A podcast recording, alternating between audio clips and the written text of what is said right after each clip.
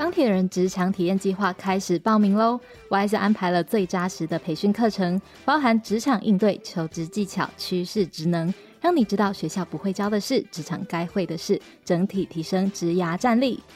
指标性企业提供三到五天的职场体验，让你更了解感兴趣的产业和工作内容，借由实际体验规划未来职涯行动策略。我们正在招募十八到二十九岁勇于尝试的你。现在跨出一小步，是未来的一大步。一个微行动，提升职涯战力。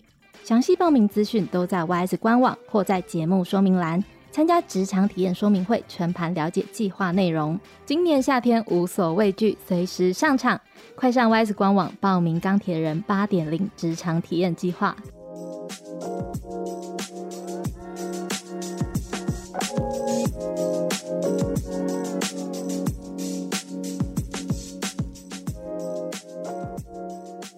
这是由劳动部劳动力发展署高屏澎东分署青年职涯发展中心所监制的节目，在这里我们会分享各种关于职涯大小事，从职场前辈的职涯故事与企业职人的观点，让你一次搞懂学校没有教的事与职场的秘密，在探索当中找到天赋，实现自己最喜欢的模样，让职涯生活更美好。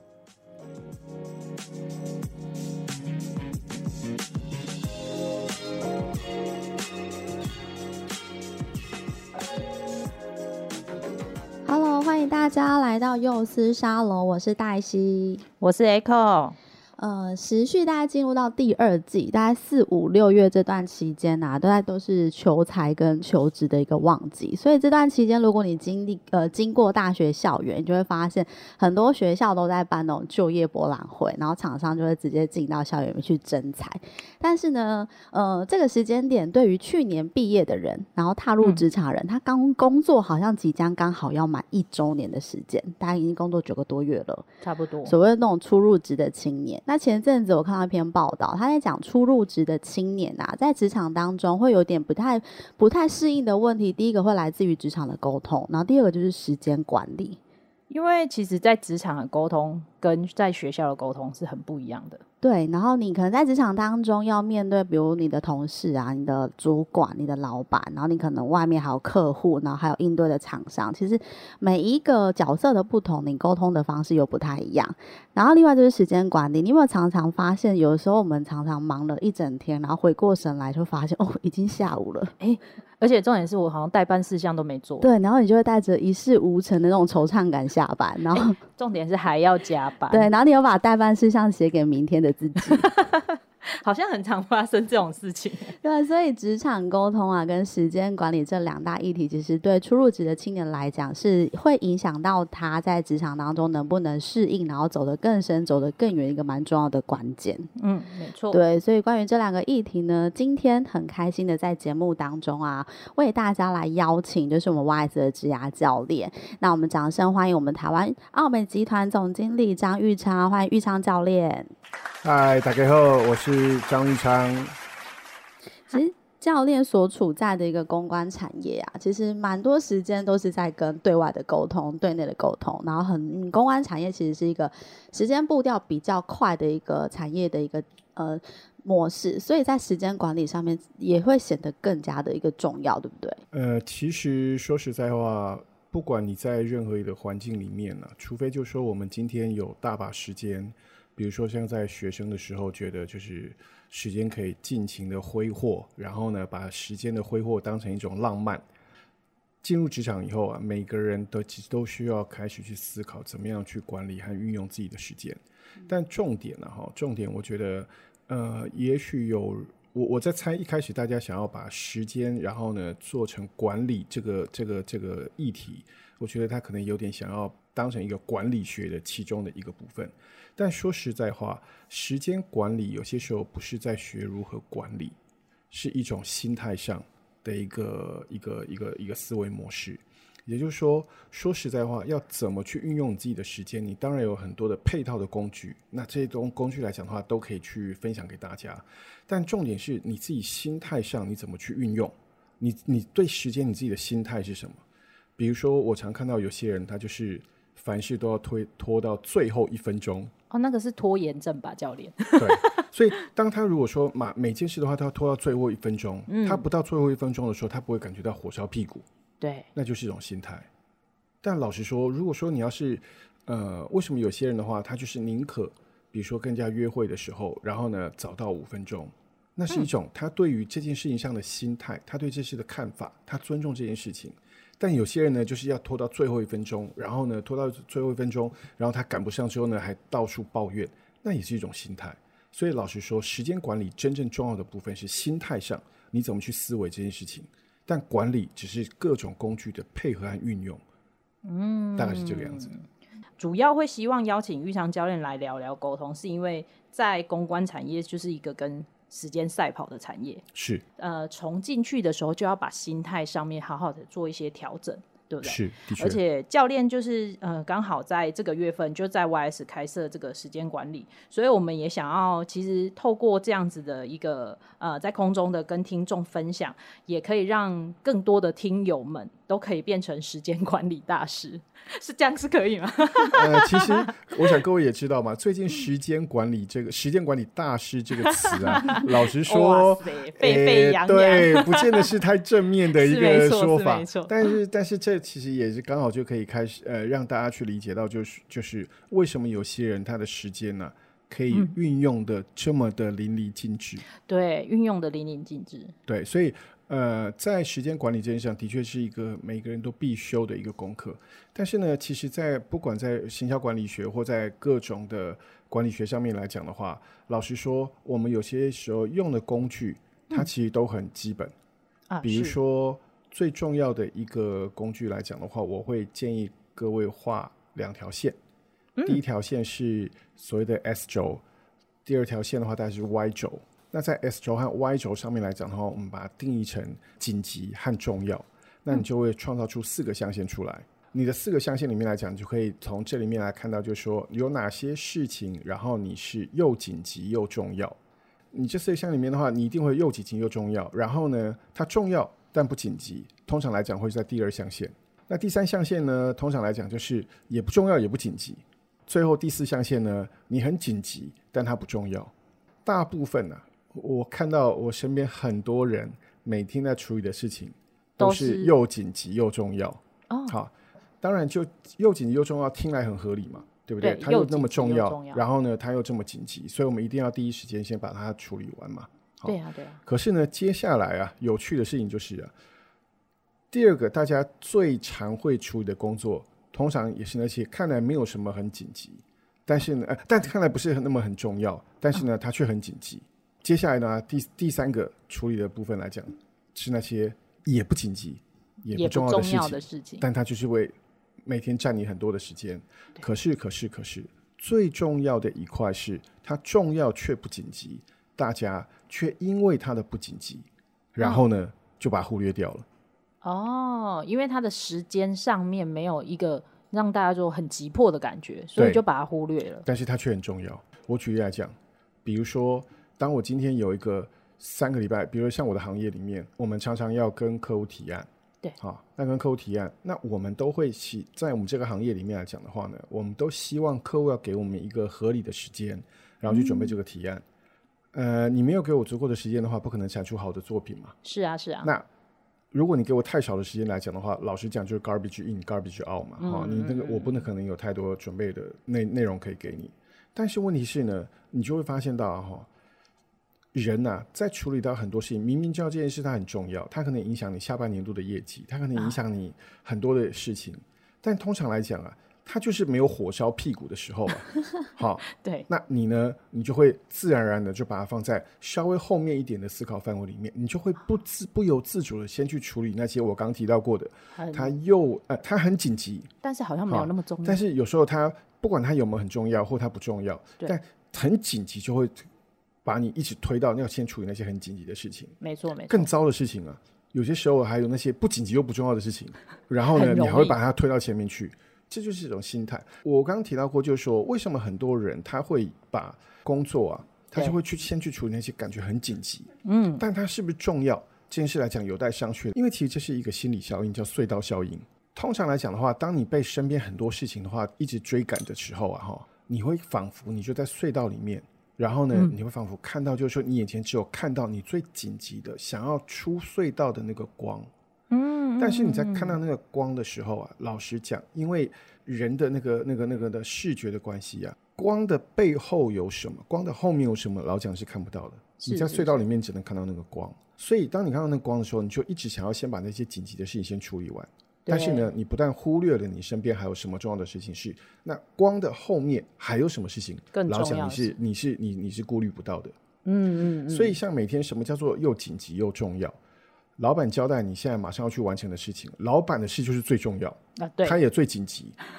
没错，老板说什么赶快做。老板说什么，你就要马上做嘛，对不对？对呀、啊。但有些人的话，他很紧急。但他没有那么重要，嗯，比如说呢，今天突然有人打电话叫你要回 call，嗯，你感觉起来好像说仿佛就说，哎，这好像是一个很紧急的事情，对，然后呢，你就去打这通电话，但很多时候我们就被这些嗯零碎的东西，零碎的东西就耽误掉了，它看起来仿佛很紧急，它到底有没有那么重要？嗯哼，哼，但是有些时候你又怕自己忘记，没错，所以你就会怕说啊，我为了怕忘记，所以我就现在赶赶快做这件事情，对，好，所以呢，就这样子，你的第一象限。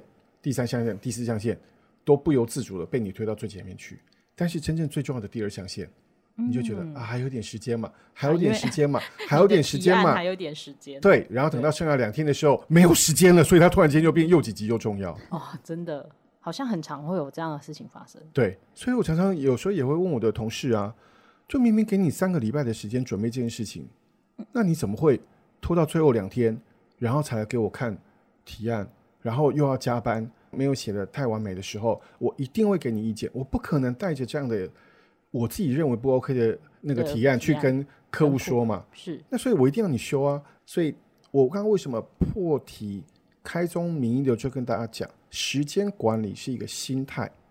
你当然有很多工具可以去用，嗯，可是问题是，如果这个心态你不能够先调整到一个比较适当的心态来讲的话，老实说。你就是不断的把自己推入到一个无限轮回的深渊里面了。其实我有听过，在工作的模式上面有一些方式，是不是可以把那个预期以外的事情就先列入？就是比如说啊，我可能这一天今天大概会有多少的时间，呃，就会去处理这些事情。那把这个预期以外的事情，如果也一起列进去去做一个归纳，这个就是说到最后就全部都挤在一起的这个状况会比较好。所以我们来讲嘛，就说规划这件事，它一定要做。在我的行业里面，计划永远赶不上变化。比如说，我常常开玩笑跟我的同事讲啊，就是说当我看到今天我的行事历上行事历上是一片空白的时候，千万不要太开心。你可能会有一百件突如其来的事情，然后就打乱了你今天工作的节奏。比如说，呃，客户呢突然是发生了危机，嗯，好，然后呢，他开始他需要我们进入去协助他处理。你那一天的心情啊，一天本来愉悦的带着一份好吃的早餐进到办公室，要开始去做很重要的其他的事情的时候的那个节奏，你就整个被打乱掉。没错，我曾经有过早餐呢、啊，带进办公室。然后呢，在我第二次看到他的时候，已经是晚上十二点了。好好，但是只是看着那份早餐，让我觉得我今天心情，淡淡对对对对对，有一种淡淡的哀伤的感觉。嘿，好，那这这当然是没有办法，客户临时发生的事情嘛。嗯嗯嗯。但是有很多时候，很多事情是，哎，他可能就在刚好在你今天有空闲的这一天，然后呢，不知道为什么大家都仿佛同一时间的预期到你今天会有空，然后呢，就同一时间就打电话来给你，或同一时间来找你。那你今天的话就被很多零碎的事情啪啪啪啪啪就被切掉了。嗯嗯嗯，的确是啊哈，就说通常来讲，我都会建议啊哈，我都会建议就说，第一个一定要用适当的工具，然后来协助自己规划时间的运用。比如说，现在有很多的数位产品嘛，啊，因为我们现在用我们现在用那个智慧型手机，会有很多的那个数位产品，然后你可以协助你，然后去做形式力的规划。嗯嗯嗯，所以你这形式力的规划来讲，不是说你把它注记上去，然后就没事了。你注记上去之后的话，你还要提醒自己这件事情的重要性和紧急性。你需要什么时候再去看这件事情？比如说，像我自己每次只要举例啊，就是就是说我接到各位的邀请的课程的时候，是。我通常来讲的话，因为各位都会很早就跟我约课嘛，嗯，那跟我约课的情况底下，我就会在我的行事历上面注记，就是说好，我就会用 Google Calendar 上面呢的极大值二十八天前，我就会第一次提醒我自己，我要准备这个课程的内容，嗯，好，我要开始做资料的搜集和准备，是是是，所以二十八天前，他就会先蹦出一个，告诉我就说，哦。你几月几号你要去 YS 上课？上课，那你要开始记得你要去准备这个课程内容。我还会再设定几个不同的时间点。通常来讲的话呢，我我这个人有点质数控，所以通常我就设定一些质数的时间，然后呢，然后去提醒自己，就说哦，要准备，要准备，要准备了。那我还会到，比如说像到第十三天的时候，我要再重新设那个时间。十三天之后的话，就更密集的。比如说每两天我要自己检检查一下，我现在准备的课程的进度到哪边。嗯嗯嗯嗯。好，比如说这是这个部分。那像比如说像客户的提案更是，客户的提案的话，我几乎是用每两天为单位，然后来去思考，哎，我今天应该想到什么地方？进度到什么地方？进度到哪里？对。嗯、那当然这是一个工具的使用了。好，比如说你要怎么运用你的工具，然后这是来帮助你。像以前没有智慧型手机的时候，就你要笔记本嘛，你有你有日历本嘛，你可以去登记你的时间嘛。你登记完登记完之后的话，你就要去看。比如说，我常常跟我的同事讲，你总是要前一天晚上睡觉的时候，睡觉前先看一下隔天要干嘛嘛，对不对？哈、哦，要交什么东西嘛？这个月的话，看一下下个月现在的话有什么时间上的安排，大的大事情的安排吗。当然，你这样心里就有准备，你隔天进公司的时候就就不会就是哎、嗯、很慌乱的，乱对，就是就是有什么事的话，好像突都每件事都突如其来。你要去规划完之后的话，然后你要计划。比如说像我以前在写专栏的时候。我通常来讲的话呢，我都会在很久以前开始就酝酿，开始思考，然后开始累积、嗯、那个东西的话，它不会是有形的。然后我给自己一个时间点，就是把这个时间在这个时间点上，我要把前面零零碎碎杂记下来的东西，然后开始要去整理，做一个会，然后做个会诊，然后开始去思考我的整个脉络架构。嗯，也就是说，你每次在思考你的东西的时候，你要给自己有时间的空间感。因为我们都知道嘛，最后一天产出的东西，通常来讲都不是最完美的东西。为什么？你没有经过第二次的修改，你没有经过第三次的润稿，你不会真正产出一篇。即便是你十次都不见得会产出一篇很好的东西。你是当下忙写完，怎么可能会有最好的东西？时间上的空间感，运用上的空间，你必须要靠科技，嗯，靠工具是，然后还要靠靠自己的心态，三个面向，然后呢去协助你，然后能够。尽量做到最好的那个部分。教练其实有提到的，就是善用自己的工具，再来是在工作上面要给自己留一点余裕，嗯嗯，让自己有时间去做一个修正，然后再来第三个是心态上面的建立是非常重要。所以我工作时间上，就算我卖命给你一天卖命十二个小时，我也必须清楚区隔出来哪些事对我来说是最重要的，最排序最前端的，更不要讲哦。今天，当你还有一些工作是不是现在马上要发生，但是它是过未来一天、两天、一个礼拜、三周、一个月要完成的，那如果你没有先把这些事情先排序完的话，你怎么去完成这些时间？就像刚刚提到，你没有给自己一点空白的话，你怎么去完这个时间？所以你一定要去询问。第一个，你一定要有思考判断的能力；第二个，你要去询问。好，那千万不要忘记问问题，有些时候它也是一个技巧。嗯，没错。当你去问问题的时候的话，如果你只是傻傻的叫人家帮你排序来讲的话，你的命运是掌握在别人手上嘛。但是当你自己其实心心里面有个想法，然后呢去询问的时候，这是才是聪明的一个问法。而且甚至有些时候的话，你可以把你想象的东西的话就排在排序的前面，因为有些时候啊，交代你工作的人他不见得会知道，就是说，哎，这件事的话，哎，哪件事重要？嗯，嗯，他只反正就是交代你要把事情做好啊。但是当你自己有思考过之后的话，回过头去你整理完之后的话，我认为这件事情的话，第一个，因为什么什么原因，我认为它最重要，我要先处理；第二个，因为什么什么原因，我认为它可以摆在第二时间处理；第三个，因为什么什么原因，我建议我今天先不处理它，但是我未来三天之内我会把它处理好，并且在两天前我就先让你看到这件事情上呢我的建议的处理的方式。那您认为 O 不 OK 呢？所以千万不要把自己的命运掌握在别人手上。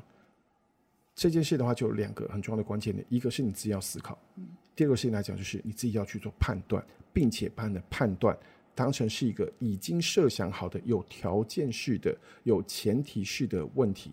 没错，那很重要。从心态、从工具，然后带着你自己思考，然后判断过后的一些想法，然后去跟不管是主管或是老板去做一些讨论，其实是在职场当中会让自己能够更迎刃而解啦，然后游刃有余。嗯而且刚才教练其实就已经把我们想要先问的问题先提出来。初入职场啊，怎么把工作问得漂亮？其实我在很多地方都提到过，我蛮忧虑台湾目前的教育状况的原因，是因为倒不是说我在我倒不是说我有什么学制上了不起的看法或怎么样，是是是，而是说我担心的地方是在于，就是说我们的教育体制通常都教育出一批又一批的学生。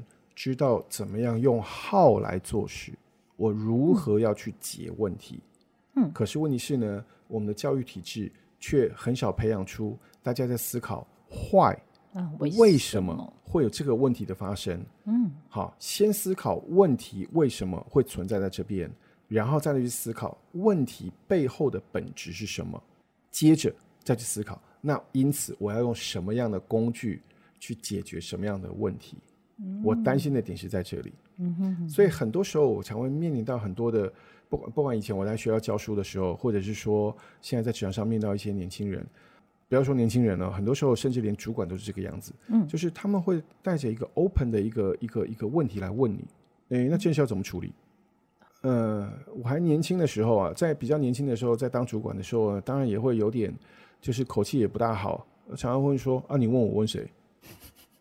那这这这不就不是好的沟通方式吗？是，呃、不好意思啊哈，我我我也是曾经年轻过，所以呢，我也曾经有过错误的示范，我也曾经有过盛气凌人，嗯，我也曾经有过就是做的不好的地方了。但是这工作就是让我不断的在思考，我可以怎么样的再做的更好嘛。好，嗯，对。所以现在来讲，通常来讲的话，我都会问我的同事说：“哎，那这个问题你的想法是什么？你看到了什么事情？”我常跟身边很多人在分享一个事情来讲，就是说，奥美非常注重观点的原因，是因为。观点它其实没有绝对的对和错，嗯，观点是你的呃人文素养、你的成长的环境，还有你阅读的呃呃丰富与否，然后呢所累积下来你对事情的看法。那你对事情的看法来讲的话，就是不管今天什么样的事情到你面前，你一定会有一个态度，你怎么去看这件事情？因为你如果没有这个观点来讲的话，人家说什么你就跟什么，那你就是随波逐流嘛，跟风就跟风嘛。嗯、所以，当你对自己有观点的时候的话，对于你的问题，你就必须先有自己的观点来去思考。嗯，那这件事情如果是这样子的话，那我的观点可能是什么？可是呢，因为我比较菜，所以呢，我可能还需要有资深的前辈告诉我，那你们的想法是什么？所以，因此最好的问问题的方式，如同我刚刚讲是说，诶，老板。我想要跟你讨论一下这件事情，客户交代我这件事情，我的看法是一、二、三。那因此呢，我认为这件事来讲的话呢，我可能比较好的应对和处理的方式是 A、B、C。哇！如果要是我的同事这样跟我讲来讲的话，我会觉得说哇，很棒。对，他马上就会进入到我的月音效应的那个那个前那个名单里面。嗯嗯嗯嗯。对，因为什么？你这么能够这么成熟的来去告诉我你的看法、你的观点是什么？所以因此你建议的解决方式。那当然就这样，当然很棒啊。那所以在这个过程里面来讲的话，我当然就会觉得说，嗯，这个这是一个有想法的孩子，很棒。那在这一路上长大的时候的话，那我也会特别的去关注。那在每件事情上，到底你看到什么事情，我怎么样协助你？然后呢，在看事情的点上来讲，更深入、更全面、更广泛。嗯，所以我的建议啊，哈，通常来讲的话，带着问题来询问，最好的方式都不是用一个 open 的方式。而是应该先把你的想法先想过之后，然后呢，再来跟你的主管讨论。嗯，我必须强调一件事情哦，各位，各位你们不要以为你们的主管有有比你们更高明的想法。我也常常看到，我就是很多主管啊，就被人家来问问题的，确实是猛叉叉，说啊啊，你问我什么东西？但是因为主管嘛，总是要摆出一个愧靠出来嘛，对不对？那就表示就说，嘿，我官大学问大，嘿哦，就是那个我我什么都很懂。有的时候，老板突然莫名其妙飙骂你，问是什么问题啊？你有没有想过啊？然后怎么样？怎样？怎样？其实背后的原因是因为老板也不知道这这问题要怎么解啊。他也没有想过这个问题，他没想过这个问题啊。忽然被一问懵了。然后呢，他的脸挂不住，他只要用情绪性的反应，然后你就觉得就骂你笨，然后骂你就是就是那个那个那个那个思考不周密。但重点是。他也不知道要做什么，对他也不知道怎么回答，对，所以你会觉得很委屈。我不会问你个问题，干嘛这么脾气这么坏，对不对？然后就会产生主管跟同事间的一个隔阂。但重点是，身为主管的我，当然要检讨自己，为什么当同事问我这个问题的时候，我没办法给他一个合理的回复？是，但同时身为主管的我，也会期待我的同事在回答问题的时候，你们是有思考过的。嗯、思考过的。可是换个角度，换个角度，换换穿一下别人的鞋子嘛，是啊，换个角度去思考。那你要去问你主管问题的时候，第一个，如果你被彪骂了啊。你心里面自己先不要觉得自己好像是做错了什么事情，有可能是他也不知道这件事他该怎么办，嗯、所以他只要摆出官样来应对你。嗯、好，那另外你要问自己一个问题：你在面对到这样情况的时候，那你是不是先想过了，提出你的看法了，然后呢，提出你的建议了，再去讨论这个问题？嗯，然后呢，再得到你适当的答案。这是两种不同的思维了。身为主管，身为身为部署，你随时必须切换这两个频道去思考。那有我也曾经碰到过年轻人跟我讲说，我又没当过主管，我怎么知道你们主管想什么？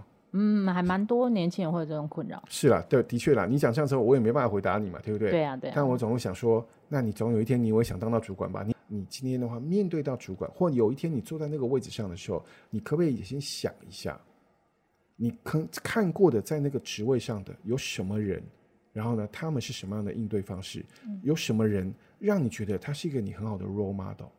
如果是这个 role model，如果是这个 role model 的话，你觉得怎么样做会比较好？嗯，对，所以我从来不觉得我在沟通这件事上来讲的话，从来都不觉得就是说他真正有卡关的问题，真正卡关的还是人的心态。嗯，所以搞到最后，所有讨论的事情来讲，都跟人的心态有关。在工作上面的问题要问得漂亮，应该是要把这个问题自己都先思考过，然后把方案提供给你想要询问的人，然后再去跟他做讨论，这是最好的一个方式跟效果。所以回过头来就说，在沟通上，在沟通上，你一定要试着要能够先有想法，嗯，然后呢去提出你的解决应对方式。但是呢，另外还有一种重要的心态是，今天你还年轻。说实在话，即便就算今天你到五十岁，你有时候提出来的东西，然后呢被否决了，重点不在于就是说那个被否决当下的心情，是而是否决过后那个你听到了什么，而这个你听到了什么这件事情能够怎么转换成你下一次做的更好的动力，那个才是最重要的点。今天应该蛮多的听众都已经了解到说，哦，那在沟通上面或者是在职场上，怎么样子会可以把问题问得漂亮？那有没有什么样子，呃，比如说提高工作效率，然后可以让自己尽量让工作跟生活之间得到一些 balance 呢？哎，时代的演进哦，所以在每个阶段上来讲，都会有不同的问题的发生啦。是，好，所以呢，比如说像我小时候啊，我记得我在读高中的时候。好好，好像有点飘很远的，对对对对这样会泄露教练的年龄哎，怎么会这样？就是呢，考试明明呢隔天就要考月考了，是，但是呢，我还沉沉迷留恋在漫画屋当中，看金庸的武侠小说或者看漫画。好，那所以呢，比如说我曾经有想过，我要让自己的时间管理变得更好，就一定要把。戒掉看漫画跟 看武侠小说的习惯，这个兴趣就对。对，嗯。但是呢，时间咻咻咻咻的来到现在，嗯。这第一个我要提醒大家的事情就是，啊、呃，在要处理工作上的每一个环节的时候，在时间管理上，现代人最需要的是要克制自己使用社群媒体的时间。因为说实在话，我曾经看到过，我曾经看到过很多人。然后呢，他们即便是在最忙的时候，他们忍不住，还是呢一定要滑手机。这是一种成瘾症诶，就是现在手机的那种科技成瘾症的那种。对，所以你会看到，就是说，有时候你会很无奈的看着他，就说明明现在这么火烧屁股的时候，然后呢，你现在给我在看那个脸书，给我在看 IG，他在抚抚平他的心。对，那。当然是第一个，就是说你尽量要要要呃，在很多时候上面你要给自己一个空间，然后这个空间是纯净的工作的空间，而不要被社群媒体所影响。嗯，好。那这是第一个。所以提高工作效率，第一件事情应该要先好好的控制自己跟社交媒体这的距离这件事情。那第二个就是说，千万不要太相信自己的脑袋，自己的控制力。对，所以呢，在很多时候一定要善用工具。我要再强调，要善用工具，善用不管是用数位的笔记、数位的资料的登录，或者是数位的呃，或者是纸本的传统的任何的东西都好。就是呢，请把你的计划、把你的规划、工作的那个细项、条目，都呢能够整理出来，然后呢每天去定时的去检核，嗯哼哼，然后这些工作的项目内容。因为我为什么强调就是说不要太相信自己的脑袋的原因，是因为我们每天都处理许多许多的事情，你如果不借由辅助的工具去协助你去记录这些事情来讲的话，再好的脑袋你都有可能忘记事情。